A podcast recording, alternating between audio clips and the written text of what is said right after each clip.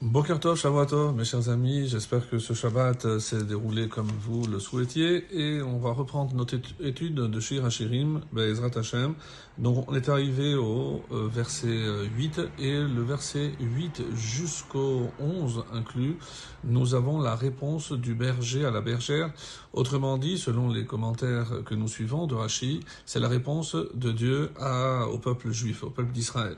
Et c'est pour ça qu'il faut toujours se rendre compte pour mieux comprendre les propos qui sont tenus, qui s'adresse à qui, et comme on a déjà vu dans les premiers versets de ce chapitre, donc il y a un dialogue entre Israël et les nations, Israël au berger, c'est-à-dire Hachem, et ça c'est la réponse que Hachem donne à Israël. Et voici ce qui est dit donc dans le verset 8, Chet. Im hayafa banashim, al mishkenot harohim on l'a fait souvent. Donc voici euh, une première traduction le plus littérale possible. Donc euh, le verset 8 qui dit Im deilar, si tu ne le sais pas, Hayafa Banashim, oh la plus belle des femmes.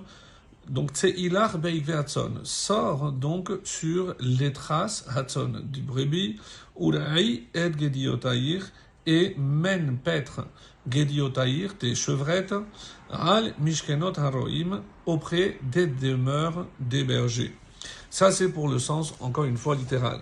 Et à la lumière de ce que Rashi va nous dire, voici comment on peut lire donc ce même verset, donc qui, comme vous le comprenez, euh, renferme énormément d'allusions. Alors, donc la réponse de Dieu à Israël, si tu ne sais pas où euh, aller paître, ô la plus belle des femmes, la plus belle des nations. Alors, suis les traces du bétail, du brebis, c'est-à-dire les ancêtres qui ont en quelque sorte tracé la voie en suivant, eux déjà avant même le don de la Torah, eux ils suivaient les directives de la Torah. Ainsi, tu pourras faire paître tes tendres agneaux, on a dit les chevrettes, même parmi les demeures des bergers étrangers. Si tu te renforces et que tu suis les traces de tes ancêtres, tu n'auras pas, tu n'auras pas pardon, à craindre l'influence d'autres bergers, d'autres nations, d'autres civilisations, d'autres cultures.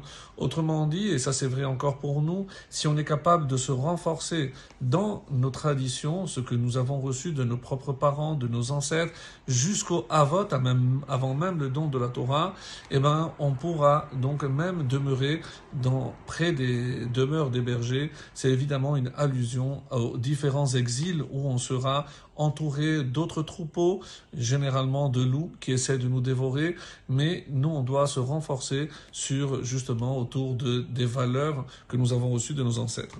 Le verset 9. Les sousati berichebe pharaon dimitir rayati. Petit verset qui dit comme ça. Donc, euh, les sousati berichebe pharaon à Makaval. Berichbe Pharaon, parmi les chars de Pharaon, donc la fuite de l'Égypte, Dimitir Rayati, je te compare au Rayati, ma bien-aimée, au ma compagne. Et avec le, commentaire de Rashi, voilà comment on pourra lire, avec mes puissants coursiers, qui euh, combattirent les cavaliers de Pharaon, puisqu'en quelque sorte c'est Hachem, Hachem Yillachem Lachem, donc c'est Hachem qui a, euh, qui a lutté pour nous, donc c'est comme si Hachem avait envoyé ses cavaliers contre les cavaliers de Pharaon. J'ai révélé, qu'est-ce que j'ai dit, mitir, rayati, qu'est-ce que j'ai révélé? Que tu es ma bien-aimée.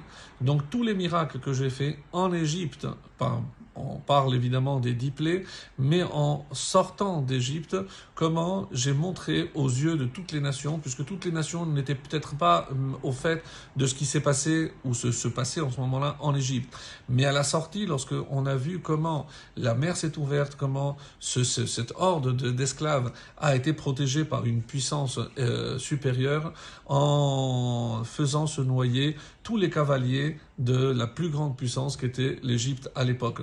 Donc c'est ce qui est dit ici, et c'est comme ça donc évidemment qu'il faut comprendre. Le verset euh, 10, Navu batorim tavarer bacharuzim. Et maintenant on va, euh, on va dire, on va insister sur tous les bijoux que Hachem a donné à son, sa bien-aimée, donc à, sa belle, à la nation d'Israël. Alors, Navu tes joues sont jolies comme les colliers, et Tzavarer est ton cou, car euh, Bacharuzim euh, était ton cou parmi les perles. Tore Zahav le 11, nous te ferons des colliers de Zahav, d'or, im nekudot hakasef, avec des pointes d'argent, nirdi donc ça, jusqu'à, et si c'est, on avait déjà expliqué, mais on va s'arrêter peut-être au, verset 11, juste pour nous lire comment euh, le fait Rashi.